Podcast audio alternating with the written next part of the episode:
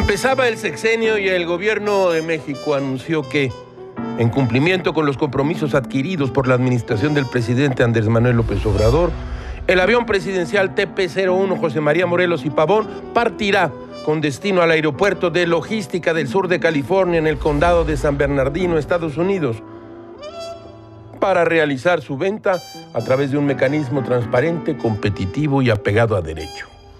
Adiós al avión del diablo, adiós a la aeronave de Satanás.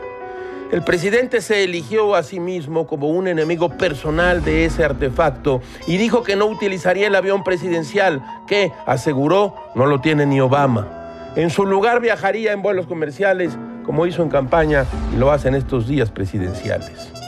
Gilga propone que el avión se convierta, ¿por qué no?, en una normal rural. ¿Qué? No es chiste.